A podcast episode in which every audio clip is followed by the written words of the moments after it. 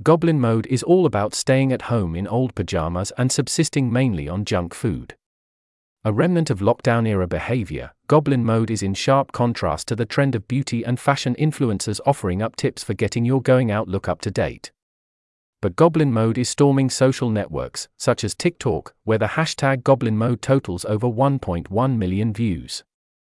Could your day be summed up as a series of round trips between your bed and the snack drawer? Perhaps you have fallen into goblin mode. The term describes an attitude characterized by staying at home, eating lots of junk food, and cutting off connections to the outside world. Behavior that clearly stems directly from the restrictions experienced throughout the pandemic. Goblin mode is linked to the mythical creatures, goblins, drawn from German folklore. In these stories, they are described as ugly and rarely leaving their dens. The Latin origin of goblin is goblinus, referring to a haunting demon, or the Greek gobulos, meaning domestic spirit.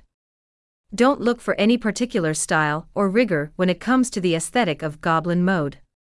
Pajamas, t shirt, slippers, no makeup, hair left wild. The idea is to be natural. Some goblins are proud to be going against beauty standards, others admit that the general term to describe their appearance is slobby. On TikTok, the hashtag goblin mode counts over 1.1 million views. It is often accompanied by the mention hashtag feralgirlsummer, which refers to a perfectly made up aesthetic. Goblin mode is bandied about in opposition to such a style.